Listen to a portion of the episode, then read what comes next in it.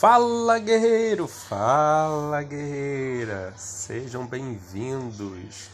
Como é que vocês estão? Tudo tranquilo? Então, vamos explanar um pouco sobre leis de Newton? O que, vocês acham? Então vamos lá. Primeira lei de Newton, lei da inércia. Um corpo em repouso se mantém em repouso.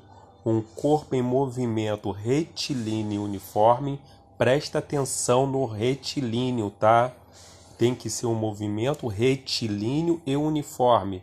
Permanece em movimento retilíneo uniforme até que venha uma força externa e o tire destes estados, tanto do estado de repouso como do estado de movimento retilíneo uniforme.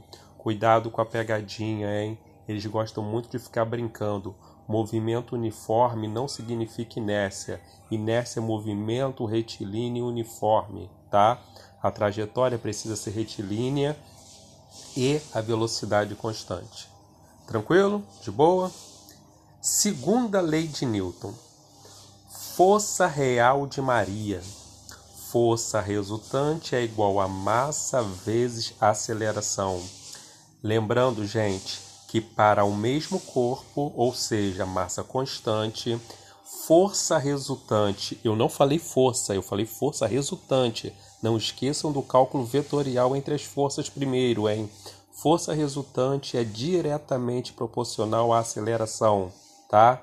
Se eu aplicar uma força maior, a aceleração será maior. Se eu aplicar uma força menor, a aceleração será menor. Agora, se a ideia é manter a força resultante constante, massa e aceleração serão grandezas inversamente proporcionais, tá? Para uma mesma força resultante, eu tendo um corpo de maior massa, eu terei uma menor aceleração. Para um corpo de menor massa, eu terei uma maior aceleração. Então, nós temos três grandezas, eu coloco uma constante para poder analisar a outra, tá? Então, para a massa constante, força resultante e aceleração diretamente proporcionais.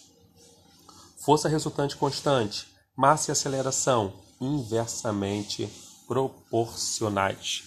Fechado? Tranquilo? Então, por último, agora vamos para a nossa terceira lei de Newton, lei da ação e reação.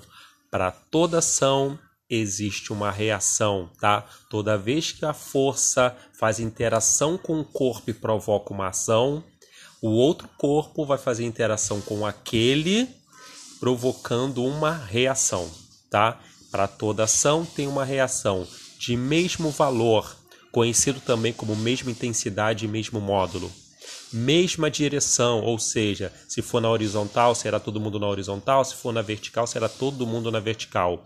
E sentidos opostos. E o mais importante, gente, que geral esquece, agindo em corpos diferentes e também sendo de mesma natureza, tá? Exemplo: se eu aplico uma força numa parede, a ação está na parede, a reação está na minha mão tá? São corpos diferentes. Se um imã atrai outro imã, esse imã A puxou o imã B, a reação, o imã B vai puxar o imã A, tá?